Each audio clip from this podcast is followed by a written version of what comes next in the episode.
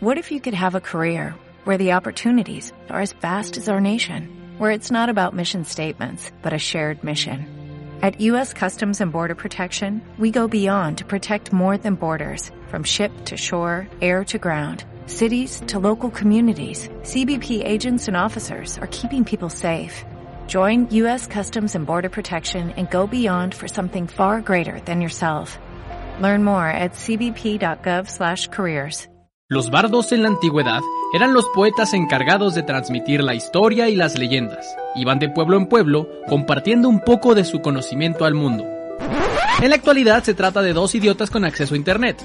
Los bardos de la historia con Lechovisa. Biografías e historias de la historia. Amigas, amigos y amigas de Lechovisa, bienvenidos a Los Bardos de la Historia, podcast donde cada martes platicamos alguna biografía, un momento histórico o alguna serie de datos lo suficientemente interesantes como para aportar nuestros comentarios de dudosa certeza histórica. Puedes escuchar este podcast en Spotify, Apple Podcast, iVoox, Amazon Music y también en YouTube, donde además puedes ver nuestras hermosas caras. Mi nombre es Diego Villanueva y como cada semana me acompaña Sergio Villagrán. ¿Cómo estás? Hola, muy bien, muy contento. ¿Qué, güey? Madras. No, pues muy bien, muy contento de una semana más grabar Los Dardos de la Historia, esta vez en un día distinto al que acostumbramos, pero muy contento de iniciar esta esta aventura que, que me auguras que va a ser grabar el día de hoy, pero muy bien. Yo estoy feliz de que a pesar de que en las últimas, en el último par de meses hemos forzado un poco los calendarios de grabación, nos aferramos a que no deje de salir cada martes un capítulo Sí, sí, sí. y no les hemos fallado. Sí, sí, sí. Quizás llegue un día en el que no salga el martes, pero salga el miércoles. Pero... Miércoles temprano. Ajá, sí, sobre todo Pero les avisaríamos. Sí, conforme empecemos a mamar, porque cada día queremos hacer más cosas, entonces... De hecho, justo estamos en, en las épocas, además de Parasilla de. Chubisa, que es muy buena época es esta, Parasilla de Robert Chubisa. Excelente época. Estamos en épocas de Halloween, de Muertos, que ya saben quienes nos sigan de antaño, que nos mama esta época y generalmente sacamos por ahí contenido extra que sí, sí va a salir. Entonces, estén por ahí al pendiente de nuestras redes sociales, particularmente YouTube y las plataformas de podcast. Así es, pero por ahora, pues, eh, Comencemos. vamos, vamos con los gordos de la historia.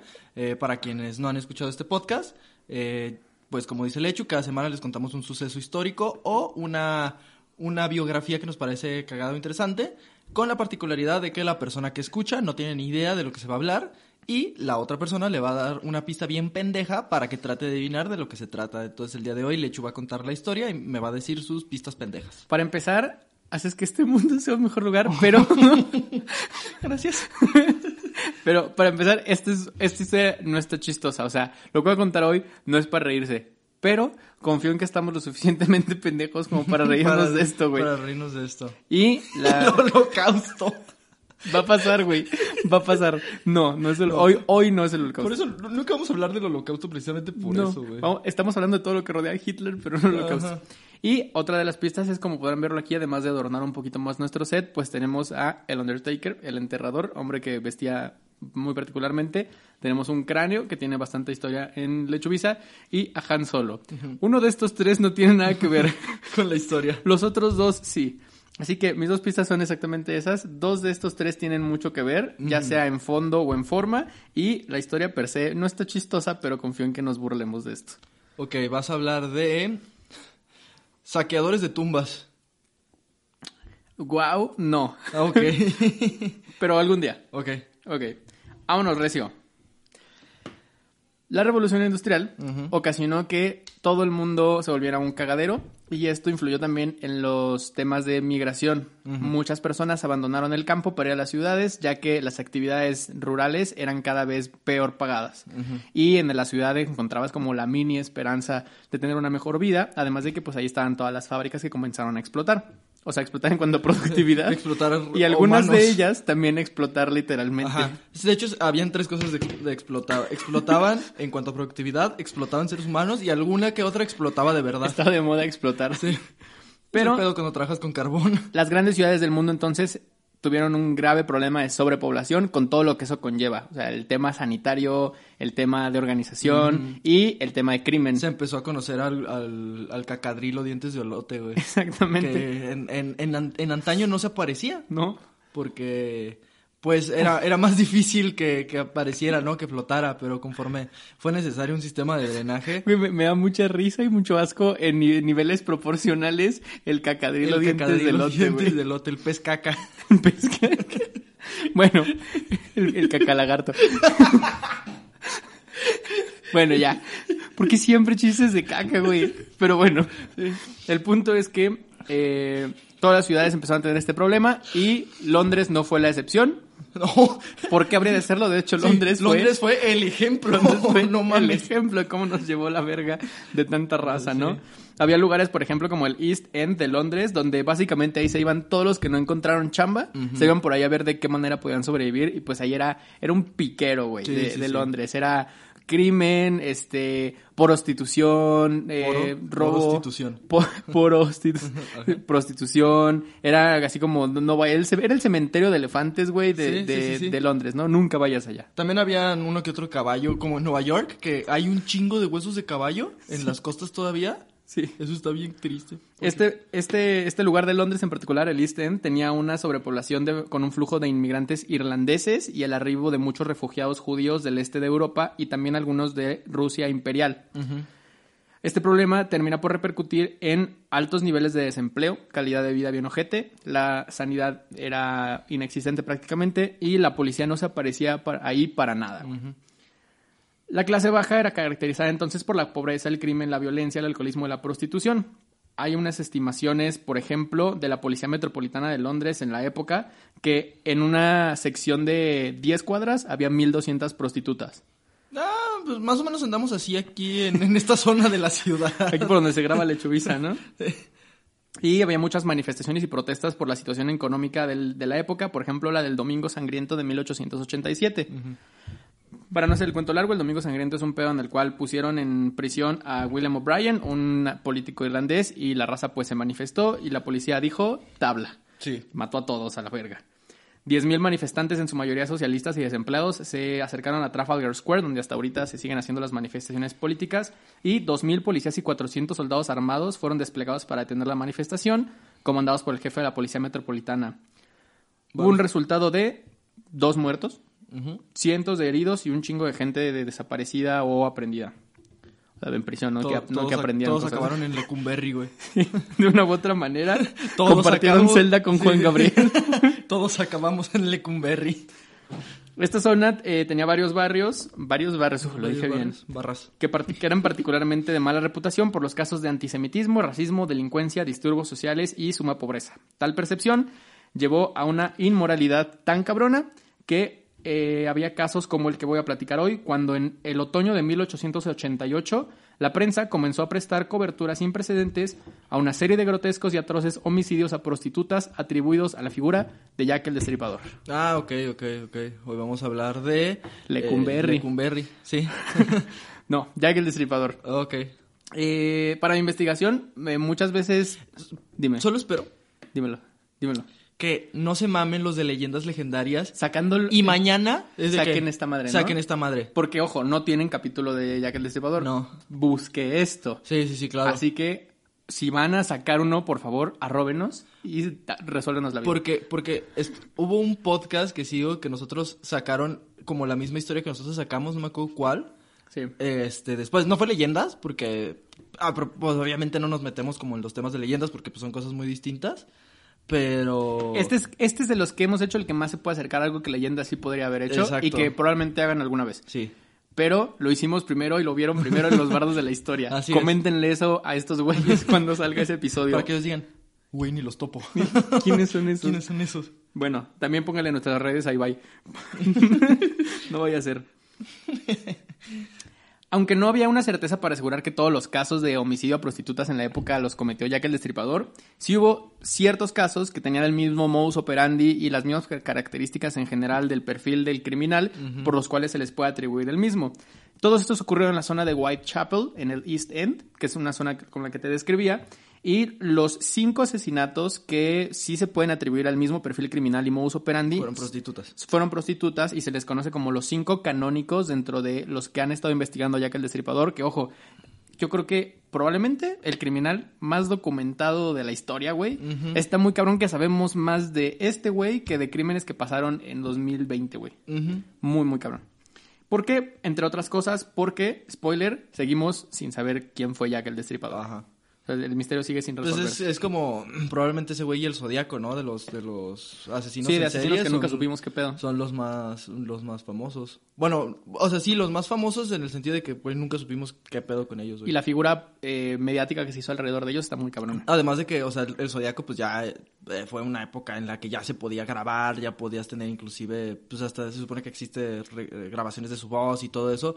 En cambio, con Jack el Destripador sí es un pedo en el que pues sí se volvió como bien mítico, ¿no? Porque además es este Londres, el Londres, la típica imagen, ¿no? De el, el Londres lleno de neblina, la es, noche. es el, es el Londres de Holmes. Sí, sí, sí, de Sherlock Holmes y, y es como el, el Londres como hasta místico. De hecho, hay un, hay un videojuego de hace como 15 años que es Sherlock Holmes contra Jack el Destripador.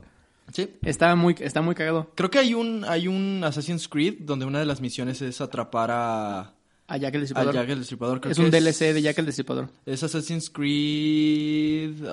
Syndicate. Syndicate, ajá. Sí, ambos juegos vi unos playthroughs para este capítulo. Es que volvemos a lo mismo, Assassin's Creed ah, tendrán sus, sus, sus cosas, pero son juegos que se documentan muy chido. Y está muy chido, pero vean el video, para nada más hago un comentario rápido, porque justamente si hablan de Jack el Destripador, pero la mayoría de ese DLC lo juegas siendo Jack el Destripador. Ah, Que, que en el canon del videojuego era como un miembro excluido de la Orden de los Asesinos. Ah, ok. Está muy cagado, está muy Ah, cagado. qué chido. Pero bueno, el día de hoy básicamente voy a platicarte la historia de los cinco canónicos de Jack el Destripador.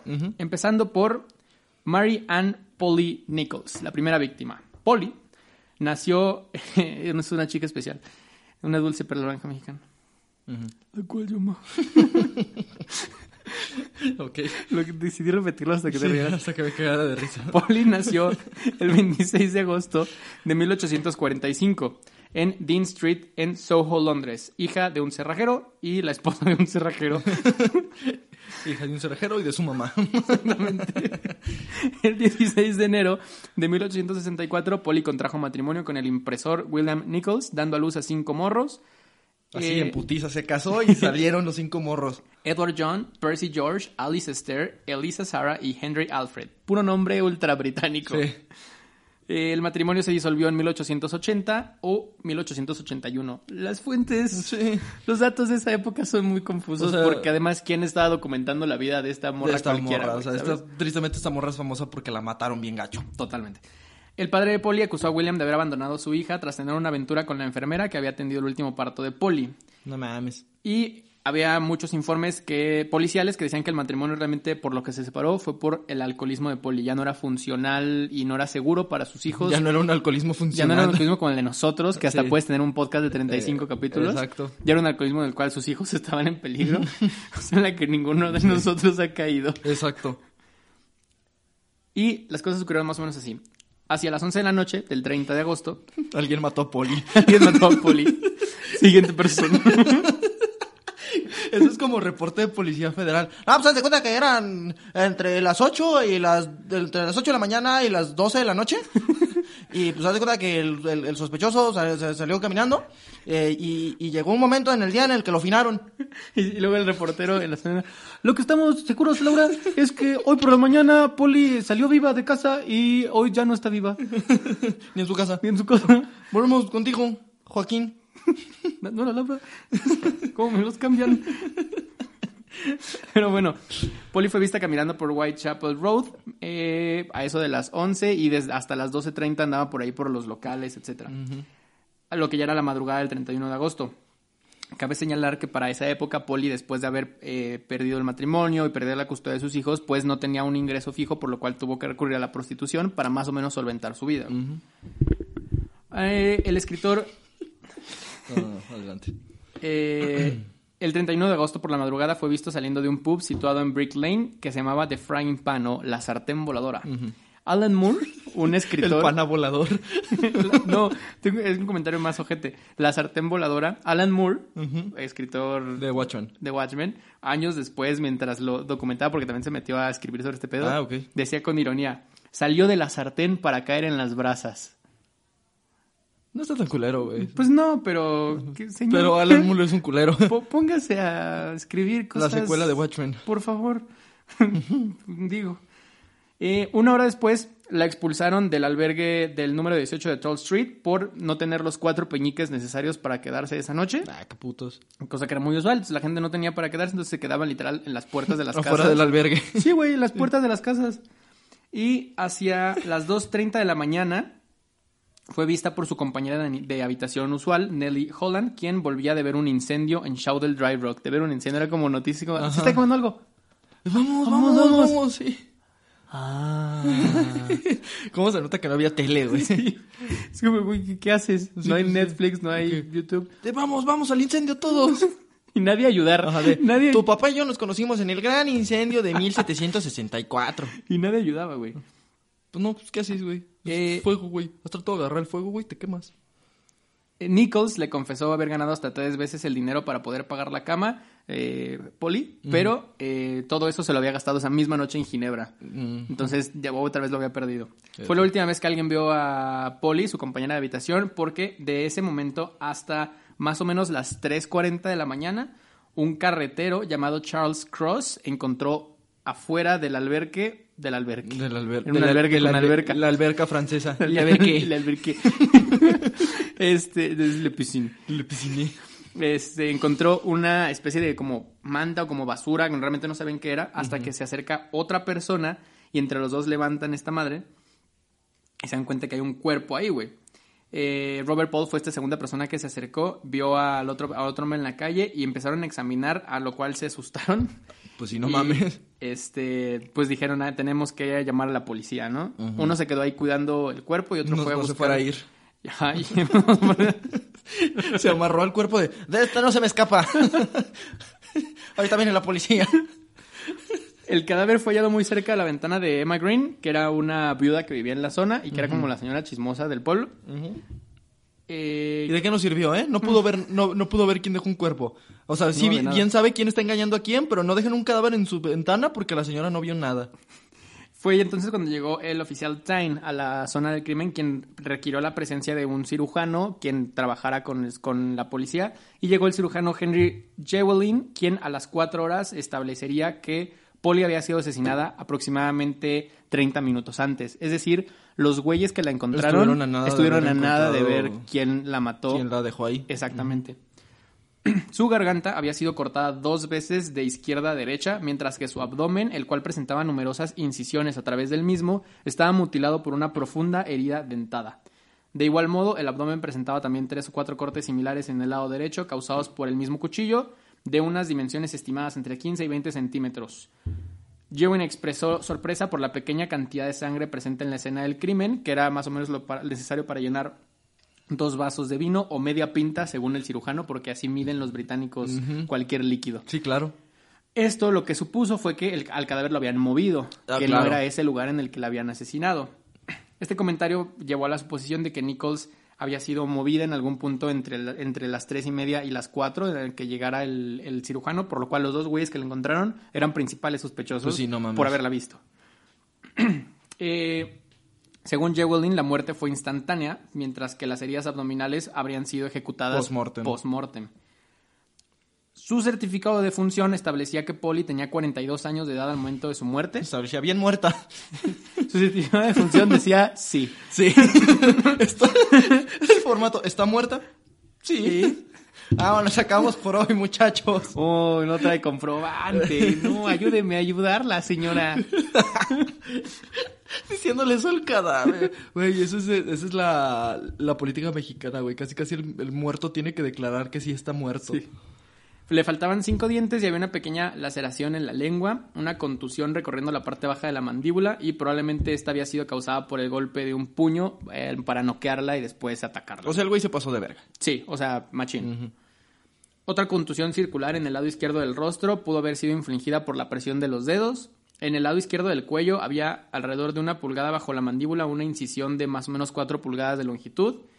Y comenzando alrededor de una pulgada de enfrente había una incisión circular en el frente de su cabeza que terminaba en un punto alrededor de 3 pulgadas por debajo de la mandíbula. O sea, neta, era una cosa horrible, güey. Y de hecho, muchos de los testigos que fueron encontrando a las víctimas de Jack el Destripador era, quedaban tan impactados que no podían testificar nada que no fuera el cuerpo, güey. no podían testificar dónde estaban o quién había a su alrededor. Solo se acordaban de lo que vieron. Solo se acordaban de esa imagen, güey. No, es que no mames, güey. No se halló sangre en el pecho, tampoco en el cuerpo o la ropa, no había heridas alrededor del cuerpo y a dos o tres pulgadas del lado izquierdo había una herida que se extendía de manera irregular. Una herida muy profunda y los tejidos que habían sido cortados a través. Pese a que el cirujano de la policía había especulado que el atacante podía ser zurdo, eh, después expresó ciertas dudas al respecto debido a que las heridas no tenían un patrón de zurdo o diestro, sino un patrón de un análisis muy minucioso del cuerpo, güey. Aquí empezaron a surgir algunas teorías de que la persona tenía que tener cierto conocimiento anatómico, Ajá. por lo cual eso, a manera de investigar y definir un perfil del criminal, empezaba a limitar las variantes Sí, de además de que no, era como ahora de que literal puedes buscar en Google, o sea, no lo hagan, pero literal puedes buscar cómo, cómo disecar un cuerpo humano. Sí. Y va a haber un, un, un tutorial de un niño en, no sé, en Colombia, grabando de fondo con... Bueno, el día de hoy les voy a enseñar cómo disecar un cuerpo. An- ante los ante los primeros este casos de, de este estilo pues siempre era como güey los que tengan los que sean doctores o tengan este tipo de material güey Sí, porque en ese entonces era la única manera. Y se fueron por la segunda quiénes tienen este tipo de material con el que puedes hacer esto y más o menos están por la zona y fueron con un güey que ya tenía ciertos antecedentes criminales y que además tenía un sobrenombre que para mí lo haría ser el principal sospechoso le hacían llamar el mandil de cuero Ok. es un letterface este Ajá. británico güey O, o el güey no estaba circuncidado. También, güey, o sea, hay se que pensar como investigador, también se puede dedicar a la talabatería güey Sí, sí, exacto, güey. O el güey no estaba circuncidado.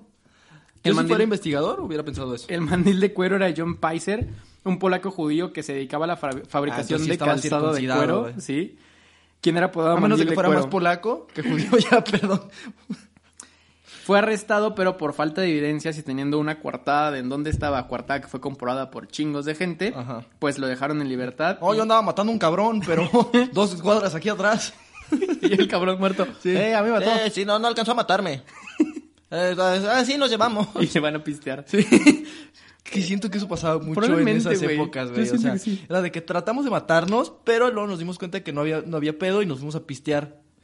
Bueno, el punto es que eh, Paiser salió libre, pero logró ganar un buen varo demandando a los periódicos que ya lo daban por asesino y que lo de- y que lo de- denunciaban así en, en- en la prensa, güey. Enhorabuena. Enhorabuena el periódico. la conclusión de la investigación fue el 24 de septiembre. Con estas pruebas, el juez Baxter de la zona declaró que Nichols había sido asesinada justo después de las 3 en el lugar en el que fue hallado su cadáver y que la conclusión se detendría, eh, que la investigación se detendría sin un sospechoso definitivo, pero con la alerta de un perfil criminal. Pese a todas estas investigaciones, unos pensarían que sería simplemente un caso más en la historia de Whitechapel, porque era muy común, lamentablemente, que a quienes se dedicaban a la prostitución en la época, pues no tenían ni acceso a la seguridad, ni mucho menos un perfil que más o menos ayudara a encontrar al, al victimario. Muchas veces, y esto lo veía en otro documental que me leí para este capítulo, lo que estaban intentando y que ahora in- intentan en, en la modernidad para encontrar ya que el destripador es en lugar de, bu- de buscar en los asesinatos, buscan en las historias de las víctimas, como una especie de ingeniería eh, inversa. O sea, al- alguien que, que apareciera de que en las cinco historias. Ajá, exacto. Pero el pedo es que eso empezó a ser más y más amplia la lista de sospechosos, güey. Que sí se tienen alg- algunos nombres que los diré más al rato, pero todos tan imposibles como el otro, güey. Sí. Todo esto se acalmó por unos días hasta que sucedería el segundo asesinato con las mismas características. El de Annie Chapman. Annie Chapman, nacida el 25 de septiembre de Ese fue el que más se 1840. pasó de verga, ¿no? No. ¿No? Nacida en el 25 de septiembre de 1840, miembro del, eh, hija de George Smith, miembro del segundo regimiento de la Guardia Británica, y de Ruth Chapman, esposa de George Smith, miembro del segundo regimiento de la Guardia Británica. que ojo, ya hemos dicho que es por la época y la historia que así se les retornó. Bueno. Eventualmente Chapman se trasladaría a Whitechapel, donde en 1886 se encontraba viviendo en un albergue, cosa que era lo más normal, y eh, había estado recibiendo una pensión de 10 chelines semanales desde la separación de su esposo. Segunda víctima Que con el mismo caso, que es divorciada, que su esposo le tenía que pasar una pensión, pero se estaba haciendo pendejo y que tuvo que recurrir a la prostitución. Desde mayo hasta junio del 88, Annie, eh, a quienes sus amigos llamaban Dark, Dark Annie, porque tenía el pelo oscuro, Ajá. porque era darks, Porque comía era murciélagos. Eh, vivió con regularidad en ese albergue y antes de la muerte de su marido, de su ex esposo, Anne, había vivido de la pensión, pero pues ahí le cortaron, entonces Sí. tenía que buscar el business, ¿no? Muerto el perro, se acabaron las pulgas. Sí. El 7 de septiembre es nuestro aniversario, diría Mecano, y también el aniversario de defunción, dirían y los familiares de Richard. Ripper. Porque hacia las 5 de la tarde, Annie Palmer vio nuevamente a sus amigas en el albergue. Ella se encontraba sobria, estaba platicando ahí con la racita. Y eh, estuve ahí pisteando básicamente toda la noche hasta que se fue más o menos a las 3 de la mañana y descubrirían que, eh, según las amigas que estaban con ellas, Chapman había dicho, no sirve de nada que me sienta decaída, no sirve de nada que me sienta deprimida, debo reponerme y salir a buscar algo de dinero o no tendré alojamiento. Y se salió pues a jalar, literalmente. Ajá. sí, a jalar cosas. Una testigo, Elizabeth Long, testificó haber visto a Annie caminando con un hombre más o menos a las cinco y media de la mañana cerca del patio trasero de Hanbury Street. Long describiría a este hombre como de aproximadamente 40 años, más alto que Annie, de cabello oscuro, de pinta extranjera, no sé cómo definen eso. Ah, bueno, sí, sí te das cuenta cuando alguien es inglés. Los ingleses sí tienen un Bueno, rasgo sí. muy específico. Era negro, güey. Dice, y con aspecto de caballero. Ok, iba, iba con su blindaje, güey, llevaba casco. No, de hecho, según la testigo, el hombre llevaba puesta una cervadora ¿Qué es eso? Una cervadora, justo quería que preguntaras porque apunté aquí, que es, es el gorrito como el que usaba Sherlock Holmes, tal cual, Ya. Y un abrigo oscuro. Y además el güey hablaba sobre ir a conquistar Constantinopla, güey. Sí. Era todo un caballero. El Long escuchó que el hombre le decía a Annie, ¿vas a querer? Ajá. Literal, eso dice el testimonio. Ella respondió que sí y fue lo último que escucharon de Annie y literal pues se fueron ahí a algún rinconcito, ¿no? Nunca la volvieron a ver hasta que el cuerpo de Chapman sería descubierto un poco antes de las 6 de la mañana. Ujú. La testigo la había visto a las cinco y media. El cuerpo se Otra encontró a perra, las seis. otra perra, pues, nomás se paraba media hora. Y, y, pos- y posiblemente menos, güey, porque si el cuerpo ya lo habían encontrado a las seis, el homicidio tuvo que haber sucedido antes. O sea, literal, la señora, la señora, eh, la testigo se volteó y en ese momento la apuñaló, volvió a voltear y, ay, mira, ya se fue. Qué mamada. Como misión de sigilo en videojuego, sí, ¿no? güey. Como pinche Metal Gear Solid, güey. La señora se volteó y nos... Así de, hola, Ani, voy a voy por pan. ¿Vas a querer? ¿Ani? ya no está Ani. Bueno. Bueno, supongo que se fue a su casa. No Aquí no deben haber matado a nadie. pendeja, güey. Así como el pinche el juego del calamar, de que la señora volteando, o sea, se volteó y ya no había nada, güey. Me voy antes de que pasen los carreteros que se encuentran muertos. Sí, a esta hora matan. La matan. Nos vemos, Ani. Aguas. Te vas Si por tan la solo sombra. la señora se hubiera esperado un minuto y le hubiera dicho a Ani, a esta hora matan. Ani seguía con nosotros. Ani estaría hoy contando, Hoy su, contando su testimonio, güey. testimonio. Ay, güey, ¿sabía Ah. que íbamos a encontrar la manera de reírnos de esto? Sí, qué gacho. El cuerpo de Annie fue descubierto poco antes de las 6 de la mañana por John Davis, un cochero que vivía en el tercer piso. ¿Cochero porque cocha? En el tercer piso del número También 29. era, era un prostituto, güey. Pero se les llamaba El cochero. cocheros. Ay, güey, que hacen, que hacen la cochinada, ¿no?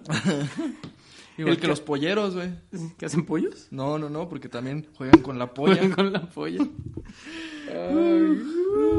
Murieron- Eh. Murió una persona.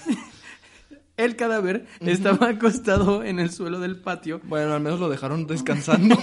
en paz, con la cabeza cerca de las escaleras que conducían a la puerta de acceso al mismo. Eh, John, o sea, estaba también muy cerca de los edificios, Sí, igual sí, que sí. el otro. John Richardson era uno de los que vivían en la zona. Había estado sentado en esas mismas escaleras No, a las no, 4.45 no horas, más o menos media hora de lo que, O antes sea, de lo que calculan. igual. Sí, güey. Y literal, No, a no. las 4.45 estaba acostando ahí arreglándose la bota que se le había despegado, güey. si el güey hubiera Sí. dicho, de una vez arreglo la otra. Sí, sí, exacto. Pero bueno, Sí, sí, sí. O, o si hubiera pegado un poquito. Si tan solo no hubiera usado BL2000, que pega bien cabrón. BL2000 patrocínanos. No mames, o sea, también. Qué, qué triste, güey. en la escena del crimen fueron hallados muchas cosas, además de un cuerpo, dos píldoras, la- las cuales Annie llevaba siempre consigo porque tenía lo que después se entendería como eh, tuberculosis, pero que tenía los síntomas de eh, eh, una tuberculosis. Gracias, Diego. no, pues el, el te- el tema de daño del tejido cerebral en los pulmones que le causaba una tos muy Daño al tejido cerebral de los No, daño del tejido cerebral y Sus en los pulmones pul- ya no pensaba bien, güey. Sus pinches pulmones ya andaban bien pendejos. Bueno, tenía tuberculosis, güey. Sí, güey, con eso. Es tu culpa por tratar de explicar los términos médicos de la tuberculosis, güey. La señora tosía y le salían cositas de la boca. Y no se murió por eso. Ah, exacto. Llegó entonces el primer oficial el, eh, de la división, Joseph Lunis Chandler. Chandler como el de Friends. Ra- fue rápidamente relacionado este asesinato con el de eh, Marianne Nichols, pues por el modus operandi Ajá, y porque llevaba una semana apenas de ocurrido. Al igual que Chapman, Nichols había sufrido un corte en la garganta de izquierda a derecha y había este, sido abierta desde el abdomen. El cadáver de Annie fue conducido más tarde a la morgue de Whitechapel, justamente en la misma ambulancia en la que habían llevado la de Nichols, porque era la única ambulancia que tenía en la zona que podía meter un cuerpo, un, un ataúd completo. Ah, ok. Y pues ya estaba muerta, era como, no, pues ya, una vez, Ujú. la, la caja. Pero, o sea, no había como cocheros ya fúnebres que recogían, así como la CEMEFO. Sí, güey, pero los cocheros fúnebres eran para los ricos. Ah, Aquí te recogían en un carro y te subían, vámonos. La investigación se volvió a abrir el 10 de septiembre en el Working Lads Institute de Whitechapel por el juez Wayne Edwin Baxter. Buen hombre. Cada uno de los cinco homicidios fue atendido por cinco jueces diferentes y ninguno supo qué hacer Ajá. con este pedo, güey. Eh, Se iban pasando la bolita de, no, no mames, esto está horrible, güey. Ahí te va. Las pruebas del forense indicaban que había sido asesinada más o menos a las cinco y media, por lo que mencionamos antes que alguien pudo haberse cruzado este pedo, pero nunca nadie lo hizo, güey.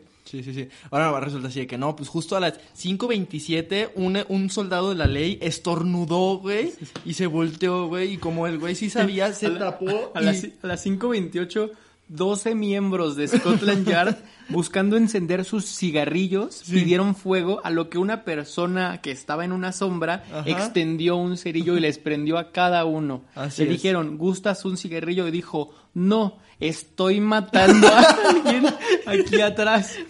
En un Muchas gracias. Muchas gracias. Dijo, váyase porque a esta hora matan.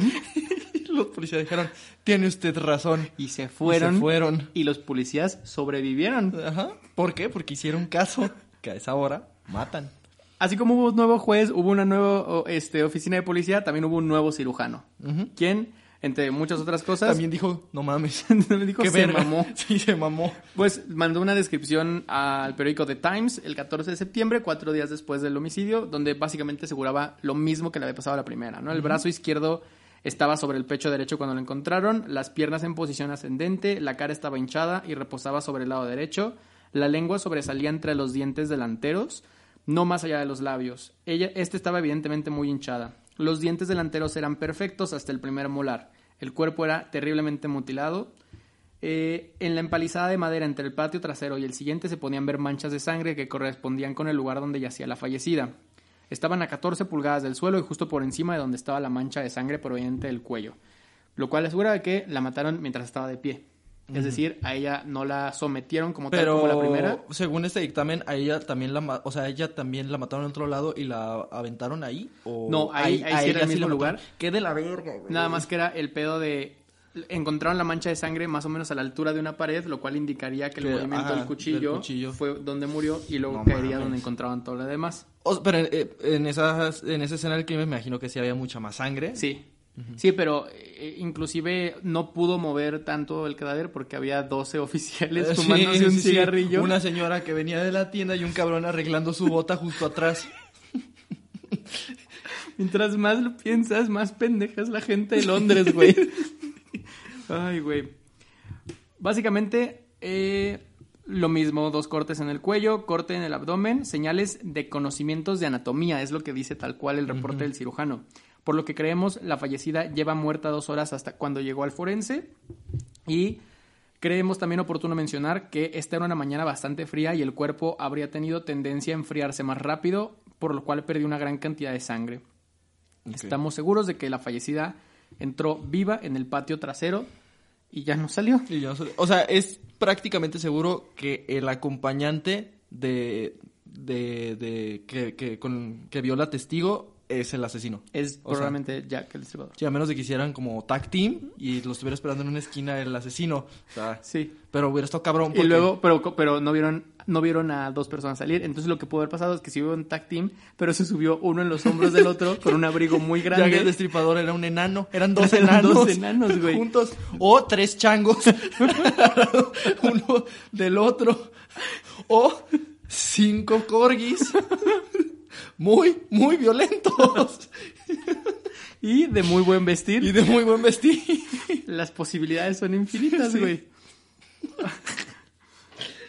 El abdomen, sigo con el reporte Sí. del cirujano porque es información muy bonita que queremos saber todos. Adelante, voy por una chela. te Muy escucho. bien. El abdomen había sido totalmente abierto. Ah, bueno, no, todavía tengo. O sea, eh, los intestinos sepa- separados de sus ataduras habían sido extraídos y colocados sobre el hombro de la víctima. En la pelvis, el útero y sus apéndices con la parte de arriba de los órganos sexuales y los dos tercios posteriores de la vejiga habían sido totalmente extraídos. La conclusión del cirujano es la siguiente. Obviamente esto es el trabajo de un experto, al menos de alguien que tiene los suficientes conocimientos de anatomía como para extraer los órganos pélvicos con un golpe de cuchillo y hacerlo en cuestión de 10 minutos. Es que eso está muy cabrón, o sea, de, de, de las veces que he leído y he escuchado sobre este caso, neta, el güey, la precisión con la que hacía sus pinches cosas horribles, es de, güey, a huevo era un médico, güey. O si no era un médico, el vato era un puto artista, porque no mames. Y este Fue artista para cosas horribles. el segundo caso de los cinco canónicos de Jack el Destripador. Muy bien. Vamos al O tercero. sea, no muy bien. Qué horror, qué horror. Horrible. Buenardo. qué bonito lo que me cuentas. Ya de que me valió verga, no te estoy escuchando, güey. Ah, Ay. No, qué cabrón. Pero adelante. Vamos al tercer caso canónico y también al cuarto, Ok. porque ocurrieron la misma noche. Verga. El tercero. Elizabeth Stride, nacida el 27 de noviembre de 1843, eh, hija del granjero sueco Gustav Eriksson y la esposa del granjero sueco Gustav Eriksson. Beata Karlsdotter. Seguimos con lo mismo. Liz, tras separarse de su esposo, Ah. tuvo que pedir un albergue en Whitechapel y obtuvo algunos ingresos. Está cagado, güey, porque creo que eh, de todas las veces que he escuchado podcasts que hablan de Jack the Ripper, creo que nunca, o al menos no recuerdo, que hayan contado esta relación de, de las De la- esposas separadas. Pues hasta, que los de leyendas nos Hasta que chinguen el leyendas lo hagan, pues, pero... Porque, porque Badía tiene un asistente de investigación. Sí. Yo no. Exacto. Nosotros nomás tenemos un perrito que teclea cosas. Ojalá diga, mucho de esto lo aprendí de un capítulo de un podcast que no me acuerdo el nombre. Ay, pero bueno. Y no me importa. Gracias. Gracias, señor. Me, me firma mi tablet. Me firma el micrófono. Obtendría algunos eh, eh, ingresos en esa época gracias a las labores que había aprendido en la granja donde creció, como costura y limpieza doméstica. Y ordeñar cabras. ordeñar cabras. Luis había sido llevada ante la corte en numerosas ocasiones por ebriedad y desorden público. También Entonces, era- tercer caso de alcoholismo. Que mira, tampoco, o sea, tampoco me sorprende tanto el tema del alcoholismo porque todos en Londres eran alcohólicos, güey. Así es, como debe ser. Lo dice mientras Sí, se pasa el trago de Así es. Eh, el médico Tomás Barnardo, un reformista Bernardo. so- Bernardo, un reformista social, había conocido a Stride en el albergue en el que vivía en la época y la noche del 26 de septiembre de 1888, la tarde más bien, al entrar a la cocina del albergue, Barnardo encontró a varias mujeres asustadas, las cuales estaban hablando sobre los recientes asesinatos de Jack el Destripador. Ya se le comenzaba a llamar así en la prensa. Eh, el Destripador porque destripaba. Pero no, no, no, se le empezó a decir así por una carta que él mandó. Ah, ya, eso voy. Ah, ok. Eh, ya se le comenzaba a decir así, este, por el tema de lo que hacía, Ajá. destripaba, y Jack era como el nombre como- común. Ajá, o sea, si hubiera sido en México sería Funali- Fu- Fulanito el, destip- el destripador, güey. Tal cual, Juan, Juanito Sacatripas. Ah. Así, güey. Sí, Juanito Sacatripas. Una de ellas, probablemente ebria, lloraba mientras decía lo siguiente, según No, Tomás Bernardo. no- no era necesario que recalcaras lo de probablemente ebria, güey. Una de ellas, ebria, lloraba mientras decía, según Bernardo, ninguna de nosotras acabará bien, a nadie le importa lo que nos pase. Quizá una de nosotras sea la próxima en ser asesinada, y a nadie le va a importar. Tras ver el cuerpo, Bernardo identificó a Liz como una de las mujeres que había estado en esa conversación. Verga. Pues es que sí es cierto, o sea, los asesinos en serie, muchos empiezan como pues en las zonas bajas, las zonas pobres, y pues sí es cierto, a todo el mundo le vale verga, como hasta que mata a alguien de una familia rica. Justo. Y eso está bien triste. Toda esa tarde, de- la tarde del 29 de septiembre, un día después, Stride había pasado el día limpiando dos habitaciones del albergue y a las 18.30 horas Tanner vio a Stride en el pub Queen's Head, la cabeza de la reina, donde habían estado bebiendo y pues, lo que hacían la gente en la época, ¿no? Pistear. Stride le entregó a una amiga suya, a Catherine Lane, un trozo grande de terciopelo verde y le pidió que lo guardase hasta que volviese, pidiendo eh, a Preston su cepillo para ropa y seguiría de la, del pub. Thomas Bates, vigilante de- del albergue donde, donde Liz vivía, también la vio salir del edificio y, la, y afirmaba que iba pues muy normal, muy tranquila y muy alegre. Más tarde diría la amiga Catherine Lane, sé que Liz tenía algo de dinero cuando se fue, me lo mostró diciendo que la encargada se lo había dado. Este hombre, eh, bueno, a- antes de eso, Stride salió y se había encontrado con un hombre en este pub al que en el que había estado bebiendo y se fue con ella a pistear, con el vato.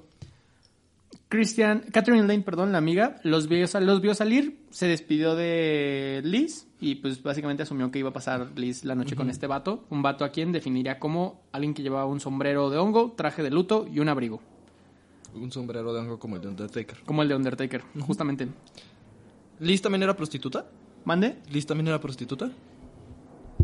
No se sabe exactamente, pero lo más probable es que sí lo ejerciera de repente por la necesidad económica que tenía Ajá. y porque vivía en albergues con puras prostitutas. Sí, o sea... O sea, no, no hay algo como en los otros casos que diga, sí, a eso sí, se sí era, pero todo indica que sí. Exactamente. Ok.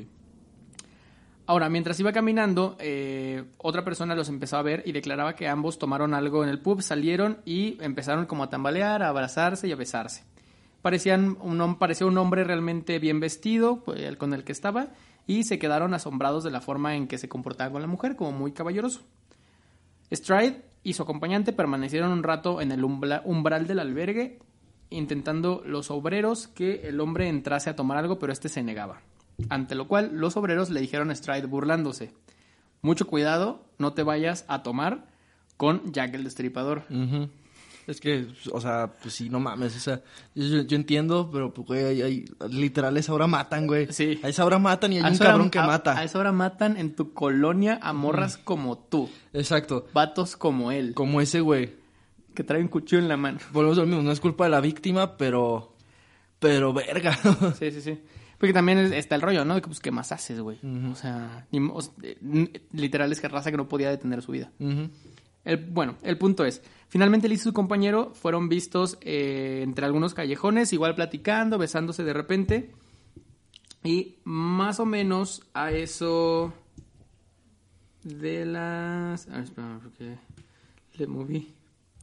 Aquí está. A eso de las 12, a la medianoche del 30 de septiembre, Matthew Packer, otro vecino de la zona, afirma haberle vendido unas uvas a Stride y al hombre que la acompañaba. Y el oficial de policía William Smith vio a Liz con este mismo hombre en Banner Street frente a un club también de la zona. El hombre fue descrito igualmente como lo había escrito la amiga y simplemente siguieron caminando. O sea, estaban paseando, güey, por el barrio. sí, sí. El güey iba gritando, voy a matar a esta morra. Le, le gritaron los obreros, la vas La a vas matar, a matar, perro. perro. Y el güey no lo negó. Güey, solo siguió caminando y sonrió. Y sonrió de, qué cagado. Qué cagado porque sí la voy a Porque sí matar, la voy a matar. perro. Perro, no mames. Aproximadamente 10 minutos después, según el expediente de la policía, Israel Schwartz, uno de los vecinos también de la zona, obviamente judío, Obviamente judío. dijo que los vio entrar a eh, Berner Street, que era ot- uno de los callejones ahí como mm, neta más no te metas ahí, güey. O sea, ahí si, si en un lugar te A van esa hora matar ahí- matan. En ese lugar matan a cualquier hora. si, si en un lugar te van a matar, Es es, ahí. justamente ahí. El punto es que Schwartz simplemente los vio entrar al callejón, se marchó y viendo que Y a el- su barco lo llamó Libertad. Sí. Y viendo que otro hombre que parecía sospechoso, un, un, segun- un tercer hombre, o sea, técnicamente, o sea, además, bueno, un segundo hombre, además del que iba caminando con Liz, lo- me estaba siguiendo, como si estuviera colaborando con el vato que iba caminando con Ok. Liz. Ok. Shorts, el vecino, se dio cuenta que este segundo hombre lo empezó a perseguir a él como para alejarlo. Ah, ok. Y pues ante el miedo de que pues ahí matan, pues corrió y alcanzó a llegar hasta el tren, pero ah, cuando ya lo había perdido, güey. Tuvo un tren y se fue a Glasgow y ahí empezó una nueva vida. Realmente él en sus testimonios, por lo nervioso que estaba, no pudo descifrar o, o decir a ciencia cierta si esos dos güeyes iban juntos, si colaboraban o qué pedo, pero le pareció muy sospechoso. Sí, que qué qué puto miedo y que- qué raro. Y... No, muy sospechoso que cuando él se quiso meter como a con quién anda caminando Liz, otro güey lo empezó a seguir. Entonces dijo, pues no, mira, mira, mira mi Liz, de que lloren en tu casa, que lloren en, mi- en mi albergue. De que lloren en tu casa, que lloren en las dos, Exactamente. que de la verga. Pero pues sí. Esta persecución donde perdió más o menos a este segundo hombre fue a las doce y media y el cuerpo de Stride fue descubierto a la una de la mañana. También media hora después. Sí. Probablemente, si no hubieran perseguido al vecino, Este güey hubiera intervenido. este güey hubiera intervenido. El cuerpo fue descubierto por Louis Dimish, un encargado del club, obviamente también judío. en el patio al que llevaba ese callejón al que ojo, no tiene nada de malo. No, pero pues es como, güey, obviamente es el apellido, güey. Cuando lo descubrieron, la sangre seguía brotando de la herida de Stride, lo cual indicaba que era la víctima que más recientemente habían encontrado, güey. O sea, como que cada vez el güey ya le iba valiendo más verga, güey. No, y le jugaba más al verga de que Sí. lo van a encontrar. Y aquí sucedió algo interesante. Esta persona únicamente tenía la característica herida del cuello, De que le habían cortado el cuello. pero ni una herida más. Probablemente, y esto se vería mucho después, porque el asesino se sintió perseguido y sintió que ya no podía hacer lo que, lo que hacía con las otras víctimas Imagínate y tuvo que huir, güey. que el güey que persiguió el otro vato en realidad también tenía pensado matar a, a- Liz, que era como lo que decían en leyendas de que en los en los en los 60 en en Los Ángeles, literal o te mataba un asesino en serio, o te mataba el otro, que literal podían cruzarse era como, "Verga, güey, esa era mía." Ahora, como, como relacionaron el asesinato de Liz con los otros asesinatos, ya que no había este tipo de heridas, fue justamente en la definición del perfil criminal que te decía. Con ella no coincidían las heridas, no coincidía el trato al cadáver, pero sí coincidía el patrón de días de la semana, horas, zona y la vida y el contexto de la mujer a la que habían matado. Entonces ya asumieron que era el perfil, no nada más era físico el que buscaba el asesino, sino también era un perfil psicológico el que buscaba Ajá. sí, víctimas similares. Pero eh, probablemente el asesino no tuvo tiempo de hacer lo que hacía con sus otras víctimas, por lo cual pues simplemente Lo se fue mató y se fue. Ajá. Aquí es donde muchos investigadores dicen, y hay todavía mucho debate sobre si Jack el Destripador era un asesino sexual o no, porque realmente no hay indicios de haber abusado de ninguno de los cadáveres, pero lo que sí hay es que había mutilación de órganos sexuales y lo que asocian también con el tema psicológico es este impulso por, casi animal por completar tu acto. Lo cual llevaba a que si en ese momento, con sus dos primeros asesinatos, sí pudo completar su acto y sentir esa satisfacción, con este tercero no pudo completarlo, güey. Se quedó en Blue Balls Se de quedó ser en una Blue verga, Balls. una mierda de persona, güey. Por un tiempo. Porque Pues sí. esa misma noche encontrarían el cadáver de Catherine Eddowes, la cuarta víctima de Jack el Destripador, con quien sí culminaría esto y que perfilaría más el caso criminal de Jack el Destripador como un asesino sexual, por así decirlo. Ok. Catherine Eddowes, la cuarta víctima de Jack el Destripador, eh, había nacido el 14 de abril de 1842. Sus padres eran el ojalatero George Eddowes y la esposa de este, Catherine Evans, quien trabajaba de cocinera en el Hotel Peacock. Peacock. Peacock. En el 1881, Kate se encontraba viviendo con una nueva pareja, John Kelly, en el albergue de Cooney, una pareja con la cual encontró después de su primer divorcio. El albergue Cooney, en- situado en eh, la, la calle 55 de Spitalfields, eh, estaba en la zona también de Whitechapel. Y en esta zona, que, eh, Kate, además de cosas como limpieza doméstica, costura, también terminó por dedicarse a la prostitución ocasional para completar el mes del alquiler. Cuando Eddowes no podía pagar una cama de huéspedes, dormía o a la intemperie o con sus clientes. Ajá. O sea, era su manera de encontrar dónde pasar la noche, güey. El 28 de septiembre del 88, Eddowes y Kelly se habían repartido entre ellos los últimos seis peniques que les quedaban para pagarse cuartos de habitación y de albergues porque muchos en la zona o, o admitían hombres o mujeres. Ya. Entonces no podían encontrar uno para los dos. Ante lo cual eh, se reúnen a la mañana siguiente con Kate teniendo que haber dormido en la calle y el otro vato que sí encontró un albergue, porque además los de mujeres estaban hasta el, hasta el culo, güey, se, se llenaban. Se encontraron a la mañana siguiente y con la falta de dinero Kelly tomó la decisión de empeñar sus botas y pues el resto de la semana ejercer la prostitución. A las 8 de la noche eh, aproximadamente, eh, el oficial de policía Luis Robinson se cruza con Kate, quien estaba rodeada por un grupo de personas en Adalgate Street.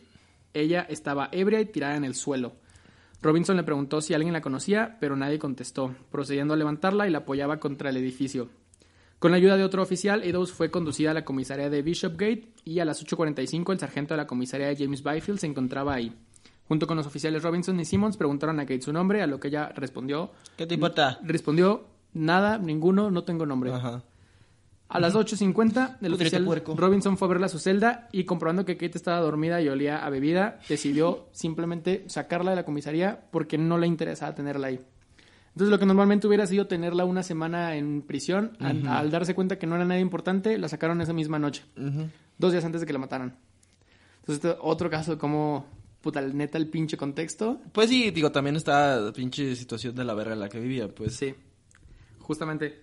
Cuando, cuando vives en esa situación, en ese momento histórico, literal, todas las horas es a esta hora matan, güey. Todos esos días estuvo como yendo y viniendo a la comisaría por el mismo caso, güey, por estar peda, hacer desorden público y regresaba, la sacaban. Peda, desorden público y regresaba y la sacaban. Hasta que eh, el mismo día en el que había, había muerto Liz Stride, a más o menos la 1.35 de la, de la mañana, que terminaría por salir de la comisaría también. Después de que corrían porque no les interesaba. Y Joseph Lowen, viajante del ramo de la industria cigarrera, vendedor de muebles y además buen tipo. Ajá. O sea, esos güeyes que hacían todo. Sí, güey.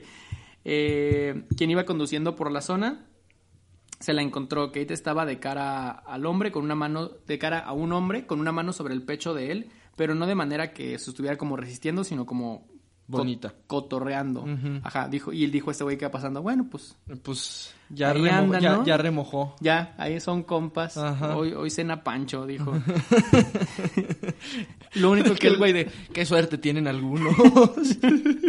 Lo único que él recordó fue que eh, Kate estaba con un hombre de aproximadamente treinta y tantos años, Ujú. Tez pálida, bigote y constitución media. Ajá. Y que tenía un letrero atrás que decía, la voy a matar. Decía, soy Jack. Soy Jack. Y dijo, "Mm, qué suerte tienen algunos. Eh, después de esto, el, el hombre que también llevaba unos pantalones color gris, una chaqueta que le quedaba grande y una gorra de tela también gris, eh, fue la última vez que la vio el, el conductor. Se siguió, ya no escuchó nada más y fue hasta que el policía ya James Harvey atravesó Church Passage, también unos rondines súper raros que hubiera en la época porque neta la policía le valía madre. Fue que encontraran a la 1.45 de la mañana el cadáver mutilado de Eddowes, 15 Ok. minutos después de que el otro güey hubiera pasado en De el que el otro carruaje. güey pasó. Afirmarían haber entrado a la plaza a la 1.44 de la mañana, habiendo estado ahí por última vez a la 1.30. El oficial acudió en busca de auxilio y llevarían entonces a eh, esta cuarta víctima de Jack hacia el forense.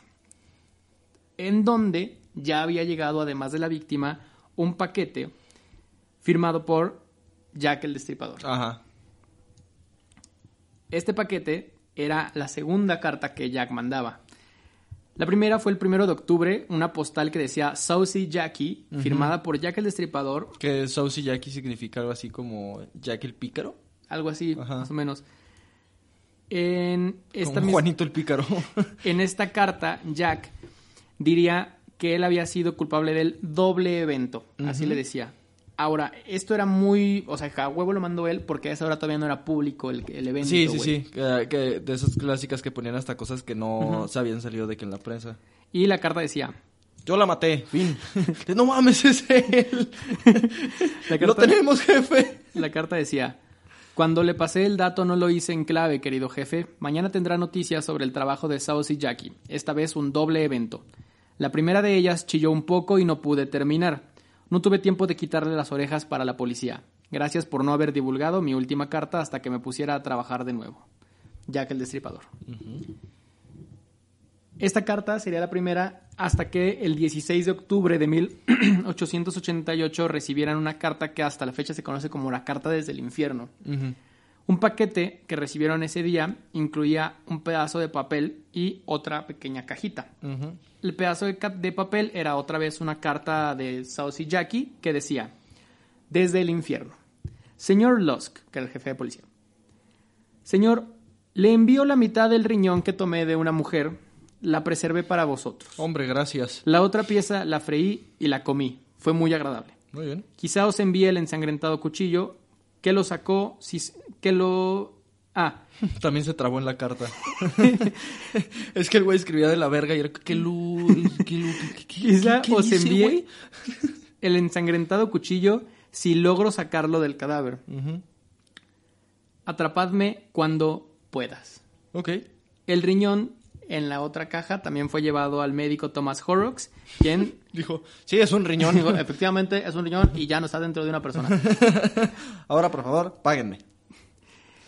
Y aquí ya el pedo era de emergencia y miedo nacional, güey. Sí, ya, ya, ya cundía el pánico. Ya ¿no? cundía el pánico. Ajá. Ya pandía el cúnico. Ya pandía el cúnico. Y había muchos otros casos de homicidios, pero eh, la, la policía siempre va a intentar que no se atribuyan todos al asesino serial. Entonces muchos de ellos los descartaban porque no tenían las mismas características físicas o psicológicas. El único que lo terminó por tener fue el quinto caso canónico, que es el de Mary Jane Kelly, probablemente el más conocido de Jack. Que en comparación con las otras víctimas, los orígenes de Kelly no se conocen. O sea, ella sí no tenemos ni la menor idea de, de dónde venga ni nada, solo sabemos que vivía por la zona, por Whitechapel. El 7 de noviembre, Kelly pagó medio penique por una vela en la tienda McCarthy y eh, las personas que lo atendieron en esa tienda serían las últimas que la habrían con vida. A las 11 de la noche, Kelly estuvo, al parecer, en el pub Britannia en estado de ebriedad, junto a un joven de bigote oscuro, bien vestido y de apariencia respetable. 45 minutos después, Marianne Cox, una prostituta viuda de 31 años, Qué buen apodo para ser prostituta. y güey, la señorita Cox.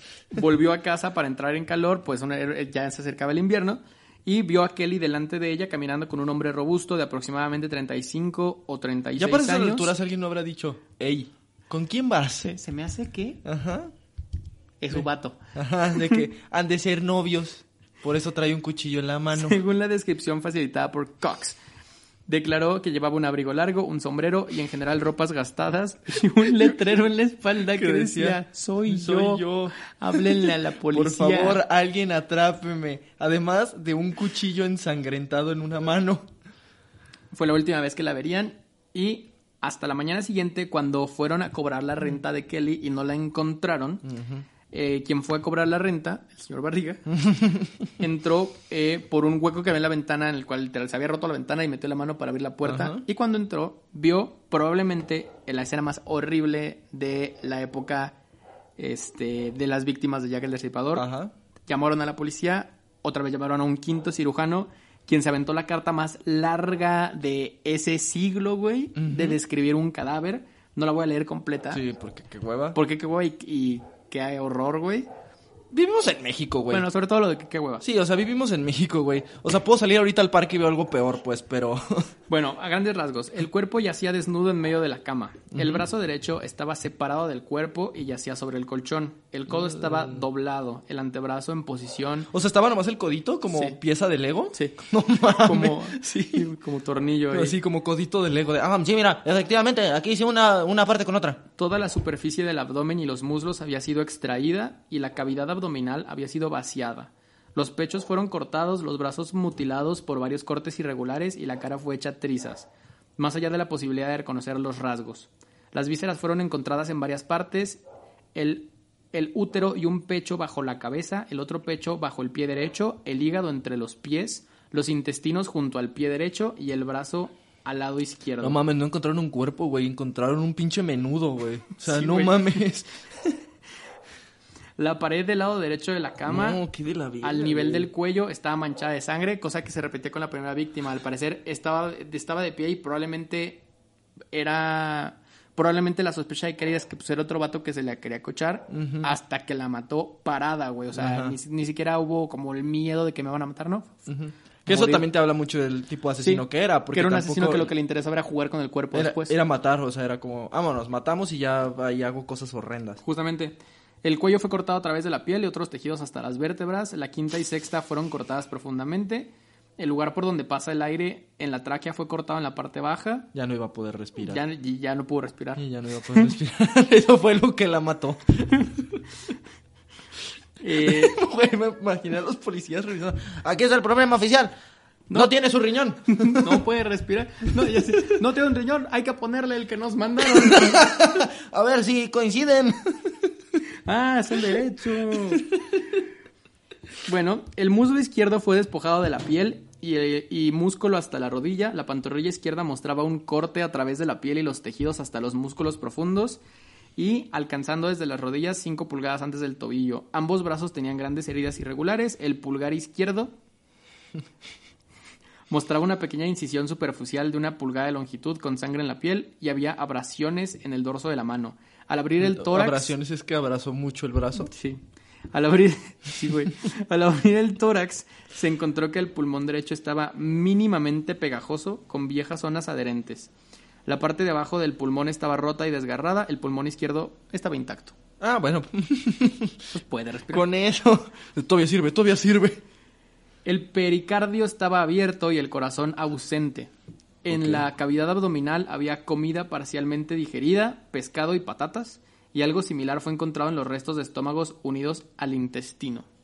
Este fue el último asesinato con esas características y aquí vienen dos sospechas. La primera es que fue el último de Jack el Destripador y la segunda es que lo dejaron de catalogar como asesinato Jack el Destripador por la vara tan alta que había puesto para que digamos que algo es de Jack el Destripador. Ya.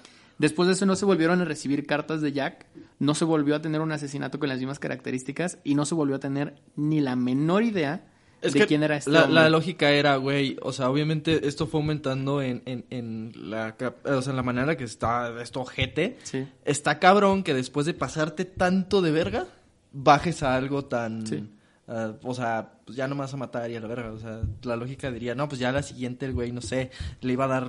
Es que ¿qué, qué cosa peor puedes hacer? O sea, literal el güey hizo pozole con, con el cuerpo de la persona, güey. Y hay muchas eh, conspiraciones y teorías de quién es este güey. Ya saben nuestros amigos de los bardos que no me meto tanto en conspiraciones, pero ni siquiera vale la pena porque neta son más de 100 nombres los que probablemente podrían ser, güey. Sí. Entonces, ¿No vas a hablar de conspiraciones de Jack the Ripper? ¿de Jack the Ripper? No. ¿por Ah, qué? ok. Entonces es que hay un podcast que se llama de Conspiraciones que tiene un episodio de Jack the Ripper. Ok. Pero ellos, en lugar de contar mucho de los asesinatos y de las personas, ellos hablan precisamente... ¿De la conspiración? De las conspiraciones. Y es un episodio muy bueno porque sale también Lolo de Leyendas Legendarias. Pues puede ser un buen episodio Ajá. para que vean después de este. Yo ya les conté el- la menudería. Ahora Ajá. vamos a ver quién es el maestro menudero. Sí, sí, sí. Miren, para, para si se quedan erizos, la verdad es que tam- no se sabe quién es Jack the Ripper. Entonces tampoco es como que no les estemos contando la historia completa. Pero la neta es que las conspiraciones también son interesantes porque hablan mucho de la época y de la gente cómo pensaba. O sea, lo único que, por ejemplo, te cuento es que en algún punto la gente pensó que Jack the Ripper era Joseph Merrick. No mames, yo, yo, yo he visto, güey, que llegaron a pensar que fue Julio Verne, güey, que fue eh, también otro de estos güeyes, este, el que escribió Tom Sawyer, ¿quién fue? Este- Había, había gente que pensaba que era que, que el asesino había sido el médico personal de la reina. Ah, sí, sí, sí, sí, sí, el médico personal de la reina. También decían que uno de, un hijo de la reina. También decían de un güey, este, de, pues de varios escritores. Pues de hecho todavía está vivo este, el, el güey de Sherlock Holmes. También decían que puede, pudo haber sido Arthur Conan Doyle. Ay, pensé que está vi- de hecho todavía está vivo ahorita. Yo Ah, dije, sí, no. ¿Quién? Benedict Cumberbatch. Sí, o sea, pues, o sea, sí hay un, un Sí, de Arthur de Conan. Doyle se decía mucho porque decían, hey, él habla demasiado específico de los crímenes. De los crímenes. Algo debe saber. Algo debe saber. Sí, sí, sí. ¿En qué momento le pusiste una tapita? Era Pero bueno, para, para que se me quitara el miedo, güey. esa, esa es la historia de La los- historia histórica. historia histórica de los cinco canónicos de Jack el Destripador. Obviamente no puedo contarles mucho más de Jack porque nadie puede. Eh, pero sí estaría interesante que vayan a ver este, este episodio eh, que, que nos menciona Sergio, este otro podcast donde se meten a las conspiraciones. ¿Qué te pareció la bonita historia? Muy bonito, voy a dormir hoy muy bien, muy tranquilo. Este... Te pone en perspectiva, te hace apreciar más tus vísceras. sí, ¿No? de que un día más que no amanezco siendo pozole, entonces... Es que muchas veces damos por sentado el riñón. el riñón, Cuando- hasta que un cabrón te lo saca. Nunca se sabe, güey. A lo Street Fighter, digo, a lo Mortal Kombat, güey. No, no mames, qué mal, güey. Quise, quise abordar este tema para la época de Halloween y justamente aprovechándome de que Leyendas todavía no sube el suyo. Sí, porque ya en el momento en el que Leyenda suba el suyo, chingo a su madre, Sí, güey. no, la verdad es que digo, pues es una figura súper clásica, un- una historia pues muy conocida, pero que a la vez no se habla mucho de como el contexto, ¿no? El trasfondo de las personas que fueron. Justo lo que me dices hace rato, ¿no? O sea, se ve mucho de los muertos y, y lo gráfico de, de las muertes, que también metí un poquito, pero se me hizo muy interesante mientras investigaba este factor común de las morras, güey. Sí, y las historias, inclusive esto que sigue pasando de las pinches situaciones bien cagadas de que, o sea, cagadas irónicas y tristes de, ay, güey, por 15 segundos que un güey se volteó, Sí, güey, de que justo cuando parpadeé, güey, no mames, me estaba cambiando los lentes de contacto y en ese momento yo nomás escuché, "Uy", volteé y ya había un cadáver al lado de mí, dije, ah, ah, ah, hijo. que estornudé mientras buscaba un pañuelo, ya había etiquetado cada órgano en la banqueta. Sí. Ay, ay, güey. Va- va- van a creer que fui yo. No, no mames, no, no, manches. no. mejor me voy. Mejor ni me sueno para que sí me crean que, que estaba estornudando. Pero bueno, es- esa es la, Ah. la historia. Y, y la verdad es que sí es una historia medio de miedo y medio sospechosa, pero pues yo siento que esta que es la época de Halloween es la mejor época para hablar de Jack el Destripador. Ajá. Así como también Es la mejor época para seguir a Lechubiza en todas las redes sociales. Entonces escuchen, escuchen, escuchen lo que les tengo que decir. y Escúchame, weón. Escúchame, weón. Tuve el peor día de mi vida, me weón. hablaron de Jack el Destripador, weón. No, pues el ya. hígado, weón. Le comió el hígado. Eh, sigan a Lechubiza en todas las redes sociales como En Instagram estamos como arroba los bardos de la historia. En Facebook pueden encontrar a Lechuvisa y en Twitter también arroba Lechuvisa. Ajá. ¿En YouTube también? En YouTube como eh, Lechu- Lechubiza. Y